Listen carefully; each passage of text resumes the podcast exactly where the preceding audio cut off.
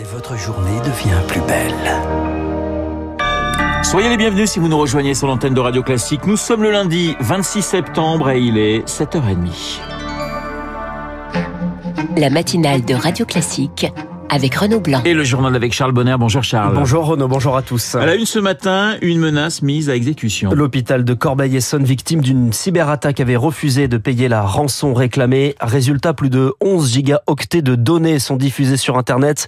Des numéros de sécurité sociale, des comptes rendus d'examen, de quoi faire peser un risque pour ces patients comme pour l'hôpital, selon François-Xavier Combe, PDG d'EasyBlue, start-up spécialisée en cyberassurance. Quand il y a une fuite de données, on doit notifier et prévenir chaque personne. Et donc, en fait, c'est un coût. Donc, imaginons que ça coûte environ entre 7 et 10 euros par ligne de données. Si je dois écrire à chaque personne dont les données ont été volées, ça peut faire des milliers, voire des centaines de milliers d'euros juste en coût de notification. Puis, il y a un risque juridique parce que du coup, des patients pourraient être en mesure de mettre en cause la responsabilité de l'hôpital en disant bah vous n'avez pas pris les mesures nécessaires à protéger nos données. Donc moi je vous attaque parce que je suis bien préjudice et je crains euh, dans le futur d'être usurpé dans mon identité à cause de vous. François-Xavier Combe, joint par Marine Salaville, le financement de la sécurité sociale dévoilé aujourd'hui en Conseil des ministres. Le projet de loi prévoit la fin du remboursement des arrêts maladie délivrés en téléconsultation par un autre professionnel que le médecin traitant. En revanche, la question de la réforme des retraites par amendement n'est pas encore tranché. Emmanuel Macron réunit la première ministre, les ministres concernés et les chefs de la majorité mercredi sur le sujet. Le projet de loi de finances est également présenté aujourd'hui, Charles. C'est le budget de l'État qui doit acter la fin du quoi qu'il en coûte. Enfin presque, car dans le détail, les budgets des ministères de l'Éducation, de la Défense, de la Justice sont encore en augmentation. Les dépenses de l'État gonflent de plus de 21 milliards d'euros en un an. Eric Kioch, en fait, ce sont surtout les mesures contre l'inflation qui pèsent sur les finances publiques. hein. La réalité budgétaire de septembre n'est pas celle du mois d'août. Entre-temps, il y a eu l'annonce du faramineux bouclier tarifaire pour contrer l'augmentation des prix du gaz et de l'électricité, 45 milliards d'euros.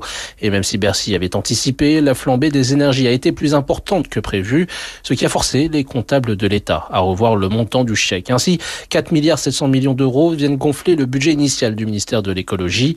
Idem pour le ministère de la Santé, plus 2 milliards d'euros pour financer les investissements promis lors du Ségur il y a deux ans. Pourtant, l'équilibre budgétaire devrait être respecté. Les prévisions de Bercy sont maintenues avec un déficit à moins 5% du PIB pour 2023.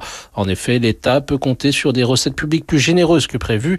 D'abord à travers les taxes sur les secteurs du solaire et de l'éolien dont la matière première est peu chère, mais qui rapportent gros dans le contexte actuel. La conjoncture profite aussi à la TVA avec des prix à la consommation en hausse. En tout, les prélèvements obligatoires affichent un excédent de 38 milliards et demi d'euros par rapport à cet été. Eric dernier projet de loi présenté aujourd'hui en Conseil des ministres sur les énergies renouvelables pour raccourcir les procédures pour l'installation de parcs solaires et éoliens. Des textes débattus dans une assemblée sans majorité absolue, mais face à une opposition de gauche en difficulté, les insoumis avec le retrait d'Adrien Quatennens chez les Verts. Julien Bayou, visé par un signalement, annonce ce matin sa démission du secrétariat du parti et de la coprésidence du groupe à l'Assemblée nationale. Allez, on franchit les Alpes, Charles. Le parti post-fasciste italien remporte les élections. Des résultats euh, toujours par selon des résultats toujours partiels. Oui, sans surprise, la coalition de droite, extrême droite est en tête, environ 43% des voix.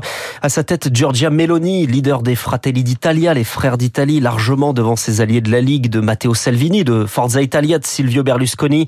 Elle revendique ce matin la victoire et devrait donc succéder à Mario Draghi, proche d'Emmanuel Macron, de quoi entamer un nouveau chapitre dans les relations franco-italiennes selon Marc Lazare, spécialiste de l'Italie. Emmanuel Macron est pro-européen, il ne partage pas les mêmes valeurs que Giorgia Meloni qui est plus eurosceptique, qui veut une Europe qui sera peut-être orientée plus vers Budapest malgré la différence avec Orban sur la guerre en Russie. Mais est-ce que ça veut dire qu'on va aller au clash? Il y aura plus de froideur, mais la raison d'État va l'emporter. Les deux capitales, Paris et Rome, auront besoin de trouver un minimum d'accords pour continuer à être les deux partenaires économiques et commerciaux. L'un et l'autre ont besoin de faire bouger le reste des pays européens par rapport à l'endettement public considérable de l'Italie et de la France. Donc je crois qu'il y aura peut-être beaucoup d'agitation rhétorique, beaucoup de tensions, mais qu'au final, un gentleman and lady agreement sera trouvé. Marc Lazarjean par Stéphanie Collier ce matin. Marine Le Pen salue la victoire d'un gouvernement patriote qui résiste à une Union européenne antidémocratique et arrogante, selon ses mots. Et ces élections législatives en Italie, eh bien nous en reparlerons dans quelques minutes dans les spécialistes avec euh, mon confrère Alberto Toscano. L'Europe doit-elle accueillir les déserteurs russes qui refusent la mobilisation partielle en Ukraine? La question divise en Europe. L'Allemagne est clairement favorable, les États de l'Est plus sceptiques, les pays baltes, la Finlande veulent réduire les passages à la frontière.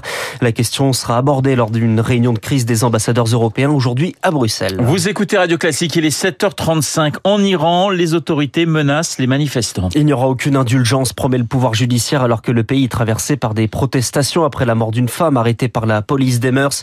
Apparaît un rassemblement avait lieu devant l'ambassade d'Iran. Hier, quelques tensions. La police a fait usage de gaz lacrymogène. À Londres, 12 personnes arrêtées et 5 policiers blessés.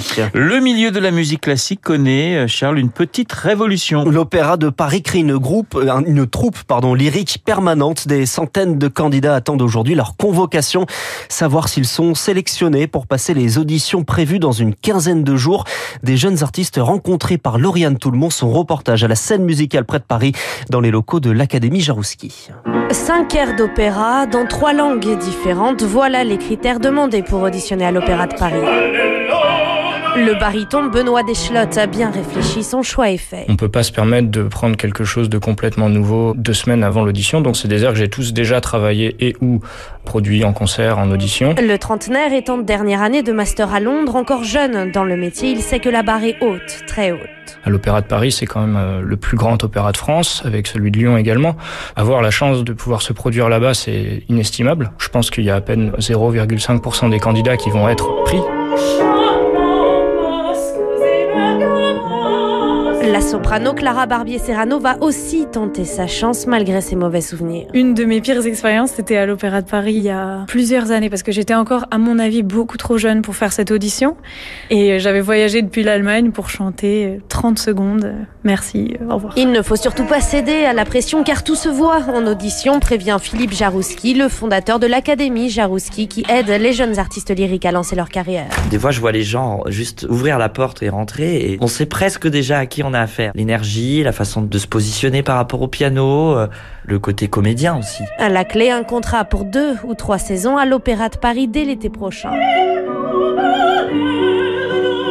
Le reportage de Lauriane Toulmont et puis du sport et un week-end difficile pour les Français en cyclisme. Julien Lafilippe ne portera plus le maillot arc-en-ciel de champion du monde. Il est détrôné hier par le Belge Remco Evenpol. Et puis en football, les Bleus battus hier au Danemark pour leur dernier match avant le mondial. Défaite 2-0 avec une équipe remaniée à cause des blessures.